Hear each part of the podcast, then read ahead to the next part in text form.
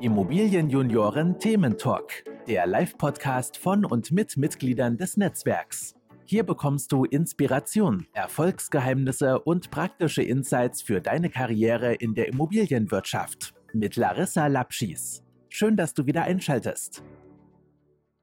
Herzlich willkommen zur neuen Podcast-Folge. Heute geht es mal um ein Thema, das für die Immobilienwirtschaft ja, vielleicht auch manchmal gar nicht so richtig greifbar ist, aber wir machen das heute greifbar. Und zwar heute gemeinsam mit Arne Ott.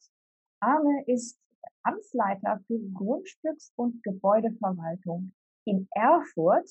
Also er ist quasi Chef des Erfurter Immobilienamtes, 34 Jahre alt, aus, ja, eben aus dieser wunderschönen Stadt, wie ich finde. Und ich freue mich jetzt sehr mit dir ähm, über die Immobilienverwaltung im Zusammenhang ja mit öffentlichen Körperschaften zu sprechen und was das alles beinhaltet, das wirst du uns erzählen. Äh, lieber Arne, stell dich doch einmal kurz vor. Ja, vielen Dank, Larissa, dass ich dabei sein darf und äh, dass ich sozusagen mich und auch äh, die Stadt Erfurt vorstellen darf an der Stelle. Arne Ott, mein Name, das hast du ja schon gut äh, äh, eingeleitet sozusagen. Bin jetzt seit 1.1. hier verantwortlicher Amtsleiter für das Immobilienamt in der Stadt Erfurt. Bin jetzt seit über zehn Jahren hier im, in der öffentlichen Verwaltung tätig und äh, bin jetzt, wie gesagt, seit 1.1. im Rahmen einer Bewerbungsphase dann äh, auf diese neue Stelle gekommen. Und äh, lass uns mal ein wenig teilhaben daran, wie es denn ist, bei der öffentlichen Hand zu arbeiten. Ähm, wir haben relativ viele Stakeholder, wie es schon so schön heißt, die wir zu bedienen haben, ähm, haben natürlich unsere eigenen Nutzer, die wir ähm, natürlich in unseren ganzen Gebäuden betreuen müssen, müssen natürlich auch die Betreiberpflichten einhalten, müssen dafür sorgen, dass ähm, alle Gebäude warm, sicher, trocken und äh, stets gereinigt sind. Und ähm, haben darüber hinaus natürlich auch noch viele andere Partner, ähm, ob das jetzt Unternehmen sind oder eben auch die Eltern, die gewisse Anforderungen an unsere Objekte stellen und eben auch möchten, dass zum Beispiel das Thema Schulsanierung vorangeht oder dass die Kitas saniert werden oder eben, dass Feuerwehren in den Ortschaften äh, besser aufgestellt sind, dort ihre Objekte quasi saniert bekommen, erneuert bekommen. Und ähm, insgesamt haben wir knapp 400 Gebäude, die wir zu betreuen haben und äh, mit einer Grundfläche von knapp 800.000 Quadratmeter BGF. Also das ist äh, nicht gerade wenig. Und wir selber im Amt ähm, haben knapp äh, 220 Mitarbeiter wovon allein ähm, knapp 100 Hausmeister bei uns angestellt sind, die wir quasi in Eigenverantwortung in unsere Objekte schicken. Ja, du hattest auch von Stakeholdern gesprochen, das finde ich ganz, äh, ganz spannend. Wer sind denn deine Stakeholder? Naja, die Stakeholder sind äh, ganz verschieden tatsächlich. Also zum einen sind es die Mitarbeiter, die natürlich äh, gewisse Anforderungen an mich stellen als, als Führungskraft. Dann ist es wiederum die Politik, die sagt, ähm, wo die Reise hingeht. Also ob das jetzt ähm, die Finanzen sind oder ob das Personaleinstellungen sind oder ob das ähm, Entwicklungen sind in den Gebäuden oder in den Strukturen, die wir ähm, abwickeln. Und natürlich dann auch unsere Nutzer, also die, diejenigen, die eigentlich am Ende tatsächlich auch unsere Gebäude nutzen, ähm, angefangen von den städtischen Bediensteten äh, bis hin zu den Kindern oder ähm, Schülern, die wir in unseren Einrichtungen ähm, beschulen oder betreuen. Und darüber hinaus gibt es natürlich auch noch ähm, die obergeordneten Stakeholder, ich nenne es jetzt mal Bund und Land, die verschiedene Förderprogramme aufsetzen und ähm, wir dann auch gucken müssen, dass wir die Gelder dann entsprechend zur Verfügung stellen bzw. auch abrufen können. Da alles in Einklang zu bringen, also Hut ab. Das ist, ähm, das ist schon eine Herausforderung, kann ich mir zumindest so äh, auf jeden Fall vorstellen. Hm, ich würde so gerne mit dir einmal auch über das Thema äh, Baurecht sprechen. Wie ist denn da im Moment der Status quo? Also jetzt insbesondere halt auch in Erfurt. Also das Baurecht selber ist ja immer ähm, jeweils Landessache. Ähm, es gibt eine Thüringer Bauordnung, ähm, an die wir uns natürlich zu halten haben und natürlich uns auch an der einen oder anderen Stelle als Immobiliendienstleister gewisse Steine auch in den Weg legt. Also ähm, äh, fängt an bei ähm, Naturschutzgutachten, die wir zu machen haben oder die wir zu bringen haben, ähm, über Wassergutachten äh, bis hin zu äh, Bodengutachten. Ähm, am Ende scheitert es dann auch äh, ganz oft am, am Stellplatz Nachweis, der immer schön im Baurecht verankert ist. Also wenn wir neue Immobilien in Betrieb nehmen oder halt bauen, äh, bauen wir ja rein theoretisch für die öffentliche Hand und äh, in der Thüringer Bauordnung steht eben auch der Stellplatznachweis drin. Das heißt, wir müssen dann halt auch für ein Gebäude in einer gewissen Größenordnung eine Anzahl Parkplätze zur Verfügung stellen, was halt tatsächlich bei einem Schulgrundstück oder sowas nicht immer ganz einfach ist, dass man das dort irgendwie realisieren kann, weil ähm, nicht zuletzt kommen dort Schüler hin, die meistens mit den Eltern, also von den Eltern gebracht werden oder eben per Schulbus äh, vorgefahren werden Und wir können auf unseren Grundstücken, wir wollen ja auch das Maximum an zum Beispiel Schulhoffläche zur Verfügung stellen, damit die sich ähm, draußen aufhalten können während des Schulbetriebes, ähm, nicht immer gleich Pkw-Stellplätze zur Verfügung stellen. Und was natürlich auch hinzukommt, ist, dass wenn wir Bauanträge stellen, ähm, stehen wir uns als Verwaltung teilweise auch immer selber im Weg. Ähm, wir sind normalerweise ja alle eine Stadtverwaltung an der Stelle, aber wir haben halt auch verschiedene Ämter und verschiedene Zuständigkeiten.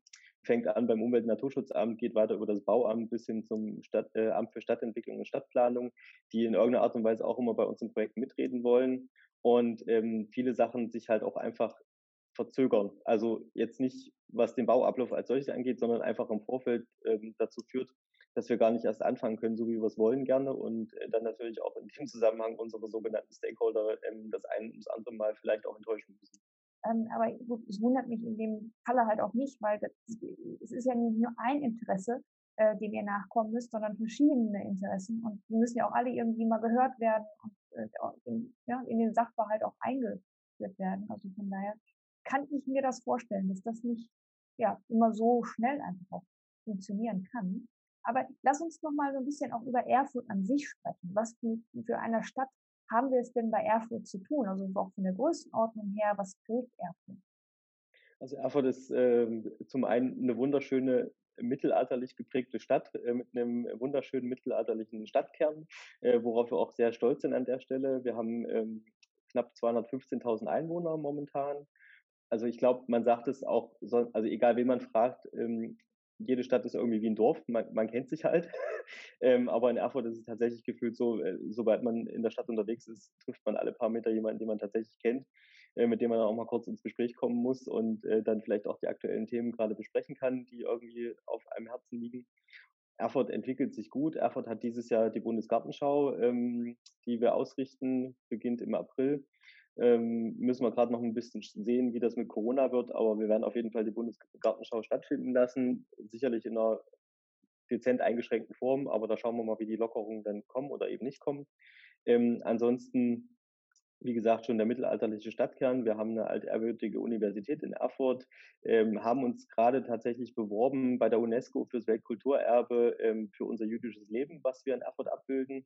Ähm, wir haben äh, zwei ältere Synagogen, also eine tatsächlich alte Synagoge und eine kleinere Synagoge und auch noch ähm, eine Mikve, die wir in den letzten Jahren ähm, äh, restauriert bzw. Ähm, wieder instand gesetzt haben, so dass wir da jetzt auch äh, um dieses jüdische Erbe drumherum ein vielfältiges Programm auf die Beine gestellt haben, wo wir jetzt versuchen, bei der UNESCO da den Welterbetitel zu ergattern. Klasse. Ich war schon ein paar Mal in Erfurt und das war immer wunderschön. Ich habe immer das Gefühl gehabt, dass so eine Mischung aus historisch und modern. Ähm, ja.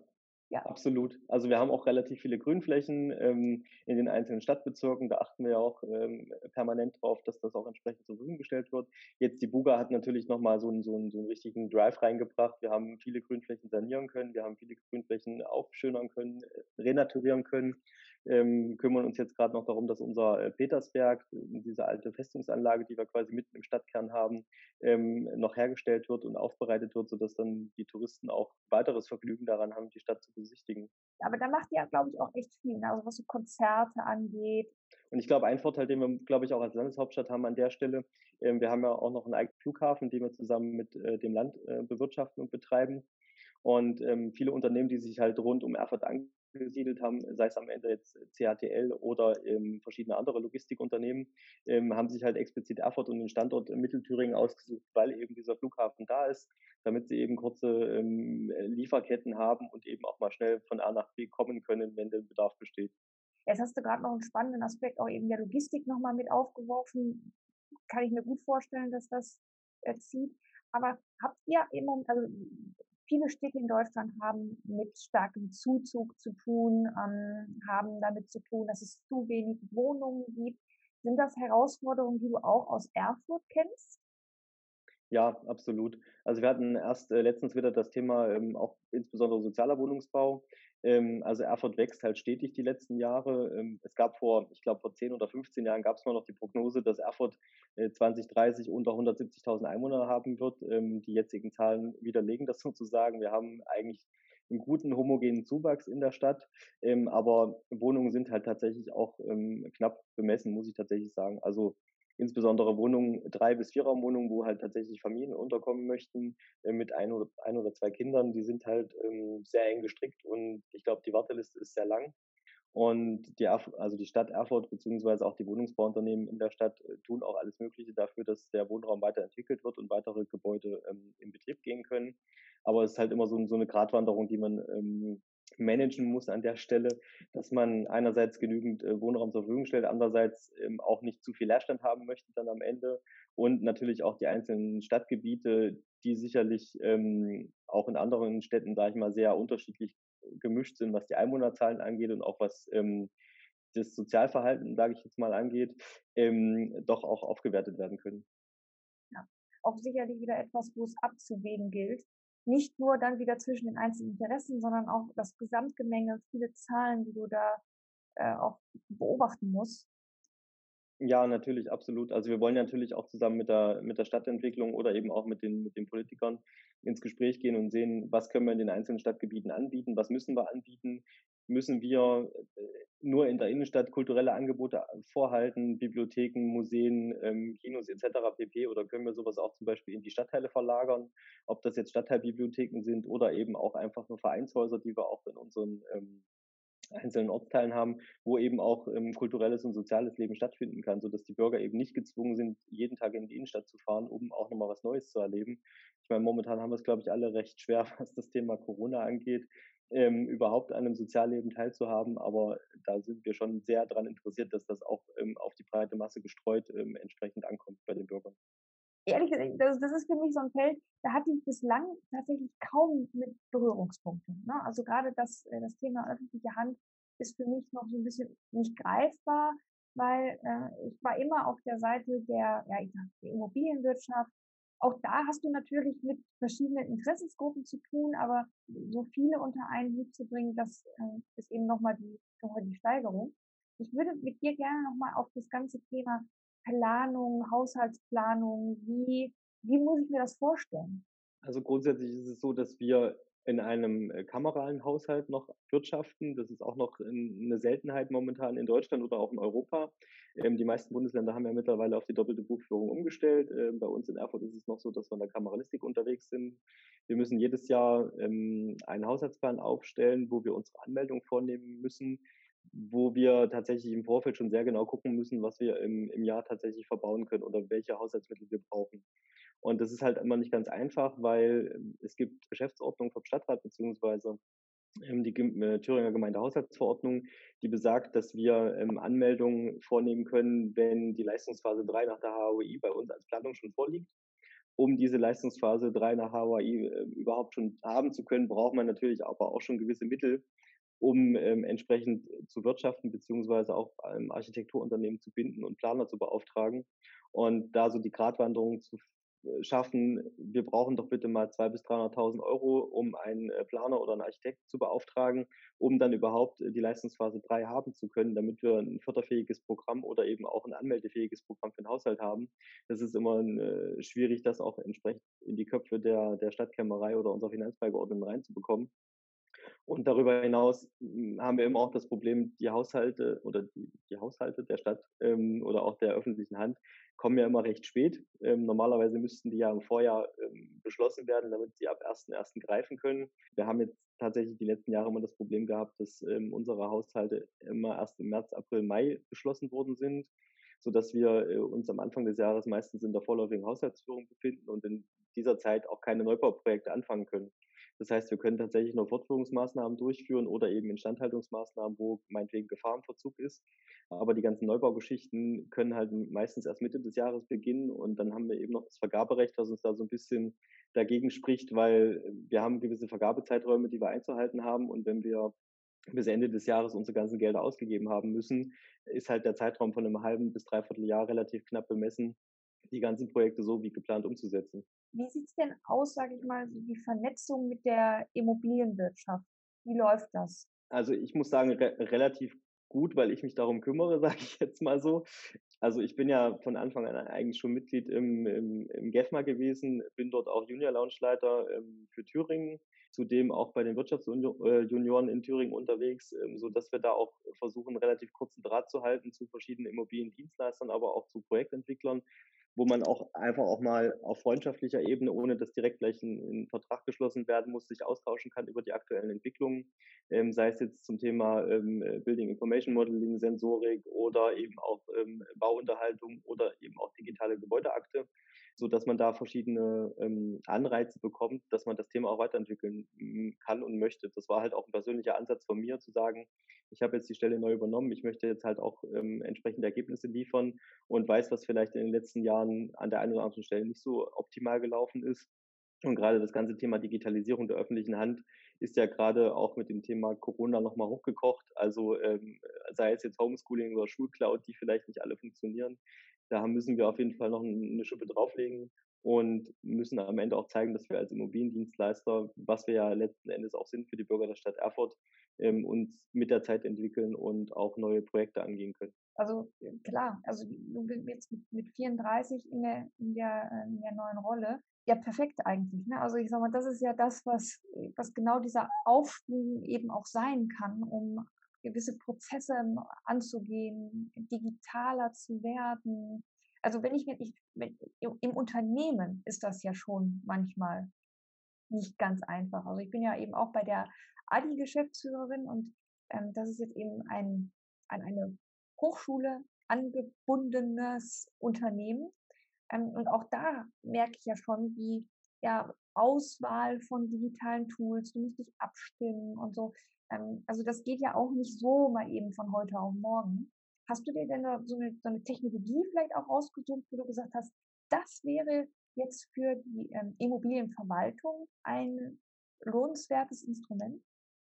Technologien gibt es, glaube ich, viele an der Stelle. Ähm, wir haben seit einigen Jahren auch schon ähm, bedingt durch die Entwicklung bei uns ein CRM-System im Einsatz, äh, wo wir uns äh, tatsächlich mit unseren Gebäuden auseinandersetzen können. Das CRM-System ist aber noch lange nicht da, wo ich es gerne hin hätte. Und das Problem, was wir an der einen oder anderen Stelle haben, sind nicht nur die Mitarbeiter, die wir natürlich auch mitnehmen müssen. Wir müssen sie schulen, wir müssen sie weiterbilden, wir müssen sie auch motivieren, sich in diesem Projekt mit zu engagieren.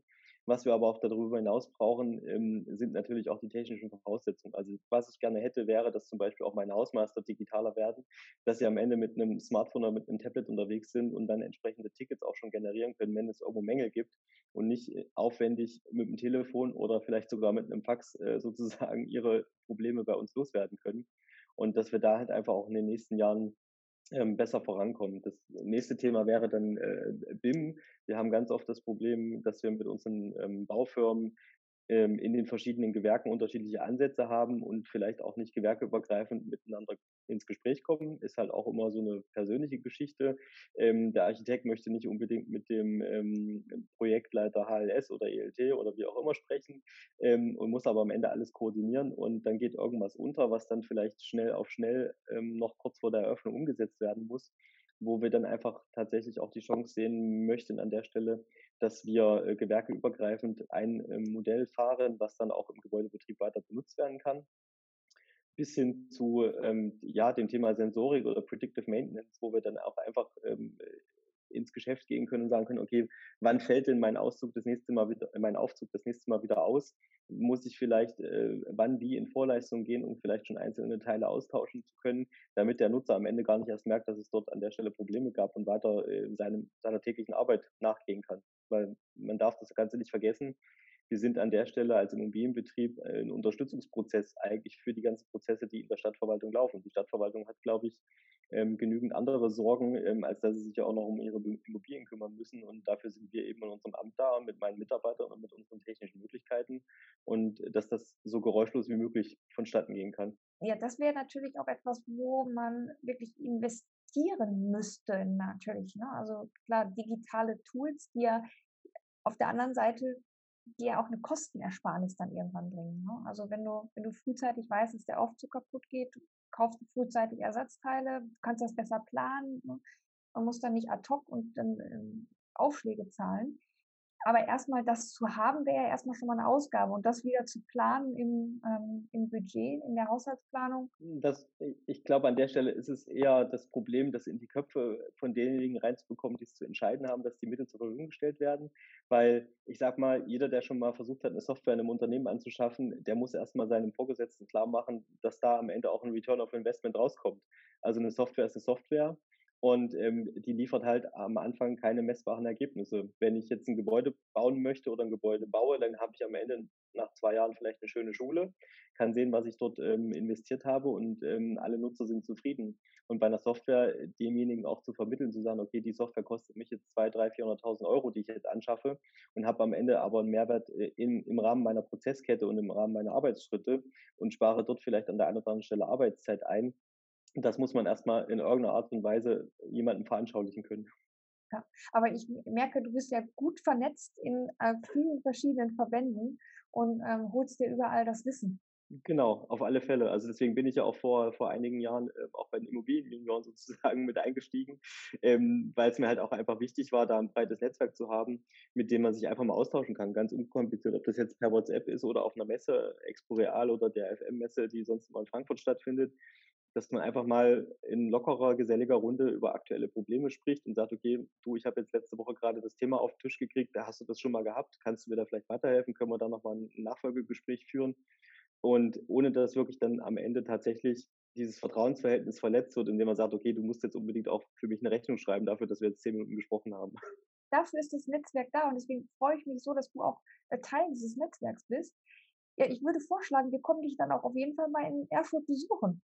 Absolut, jederzeit recht herzlich gern. Also wir können gerne hier ein Event machen. Ähm, bis jetzt sind ja die meisten, glaube ich, äh, in Mitteldeutschland nur in Leipzig äh, genau. statt oder haben stattgefunden in Leipzig und wir können das gerne auch mal nach Erfurt verlagern. Äh, wir haben, wie gesagt, eine schöne Innenstadt. Äh, da können wir dann auch mal eine Stadtführung machen und ähm, abends dann ähm, nett beisammensitzen, sofern es denn da wieder möglich ist. Auf jeden Fall. Hast du denn so, sag ich mal, zwei, drei Lieblingsimmobilien? Das ist eine gute Frage. Also ja, Lieblingsimmobilien habe ich tatsächlich einige in der Stadt, ähm, nicht unbedingt immer Immobilien, die wir selber verwalten, aber also ich bin tatsächlich ein großer Fan vom, vom Bauhausstil ähm, der ja tatsächlich auch in Weimar und in Dessau geprägt wurde. Und wir haben halt so ein, zwei, drei Immobilien, wo ich auch regelmäßig gerne vorbeigehe und Fotos mache, die dann für meine persönliche Sammlung sind. Ähm, nicht zuletzt sind wir aber auch momentan dran, dass wir unsere eigenen Immobilien einfach auf Vordermann bringen. Wir haben jetzt ähm, vor zwei Jahren unser technisches Rathaus am äh, Gothaer Platz bei uns in Betrieb genommen, beziehungsweise sind noch dabei. Da haben wir jetzt gerade erst den Verbinder dazu gesetzt.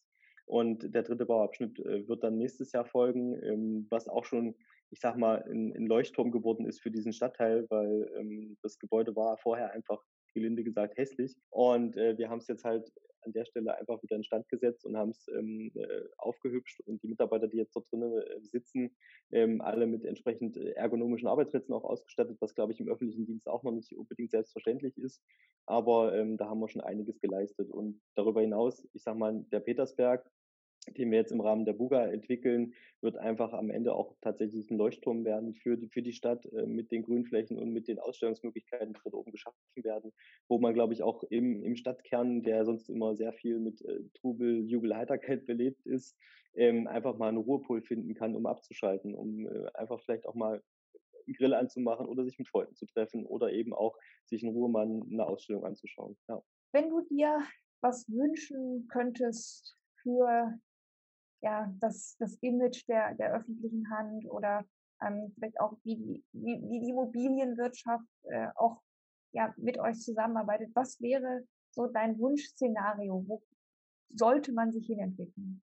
Also ich glaube, was, was wir als öffentliche Hand brauchen, ist, wir sollten von diesem noch immer anbehafteten, verstaubten Beamtenimage wegkommen ähm, nicht nur im, im Immobilienbereich, sondern auch in allen anderen Bereichen, so dass wir einfach Hand in Hand mit dem Bürger oder auch mit den anderen Nutzern unserer Objekte ähm, in Verbindung setzen, auf ihre Wünsche eingehen und tatsächlich versuchen, unser Möglichstes zu tun, dass wir am Ende ähm, das auch entsprechend bedarfsgerecht umsetzen können. Und natürlich ähm, letztlich komme ich wieder zu dem Punkt Digitalisierung. Ähm, wir sollten uns einfach auch den modernen Herausforderungen äh, ein, ein ums andere Mal stellen um ähm, einfach auch zu sehen, dass oder eben auch nach außen hin zu verkaufen, dass die öffentliche Hand eben nicht nur das Beamtentum ist, was man so gerne ähm, verschreit, sondern eben auch hier ganz viele äh, Leute engagiert äh, an den Themen arbeiten, die jeden Tag bei uns auf den Tisch kommen.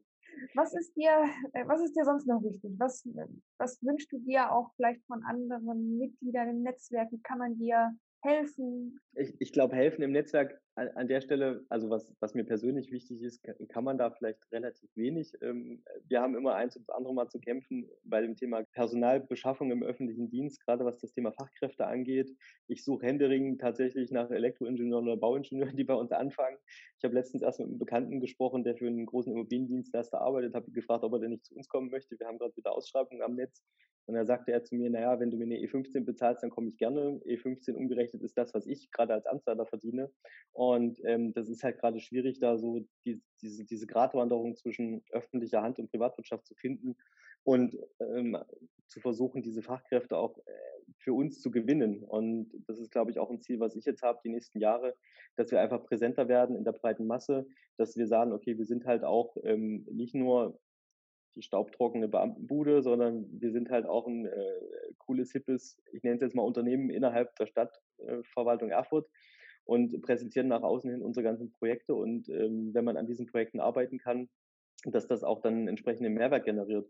Also ich habe letztens erst zu einem Bekannten von mir gesagt, ich freue mich richtig auf die neue Stelle, weil ich habe jetzt die Möglichkeit, die nächsten 20, 30, 40, 50 Jahre die Stadtentwicklung der Stadt Erfurt mit zu begleiten, weil ähm, irgendwann, wenn ich vielleicht auch mal Enkel habe, kann ich mit denen durch die Stadt gehen und sagen, schau mal, das habe ich damals mit geplant oder das, äh, an diesem Bauprojekt haben wir die und die Probleme gehabt. Hier habe ich vielleicht die Fassadenfarbe mit ausgesucht oder dort sind die und die Nutzer eingezogen und das ist, glaube ich, was was viele verkennen, dass äh, unsere Objekte, die wir betreuen, und da geht es, glaube ich, allen anderen Immobiliendienstleistern genauso, dass die halt teilweise für die Ewigkeit sind. Und ich meine, ihr, ihr punktet ja mit, mit, Sicherheit, ihr punktet mit Sinn, ihr punktet mit, man, man kann da jetzt auch wirklich auch, ja, auch was bewegen. Gerne. Also ja. wenn sich da jemand auch bei dir, äh, bei dir melden möchte. Ähm, du bist, glaube ich, sogar auch bei LinkedIn, ne? Äh, richtig, ich bin, glaube ich, seit 1.1. jetzt auch bei LinkedIn unterwegs. Ich war bisher immer ein großer Verfechter von Xing gewesen, da bin ich auch nach wie vor noch aktiv. Ähm, aber nachdem äh, viele andere zu mir gesagt haben, kommen wir doch mal zu LinkedIn, da, da ist mehr los, äh, habe ich mich dort auch mal angemeldet und kann das bis jetzt auch bestätigen tatsächlich. Klasse. Ja, dann würde ich sagen, äh, auf jeden Fall mit Arne vernetzen und dann, wer weiß, wann es so sein wird, aber wir, wir kommen auf jeden Fall nach Erfurt und äh, dann bin ich gespannt, was du uns von deiner tollen Stadt alles zeigen kannst.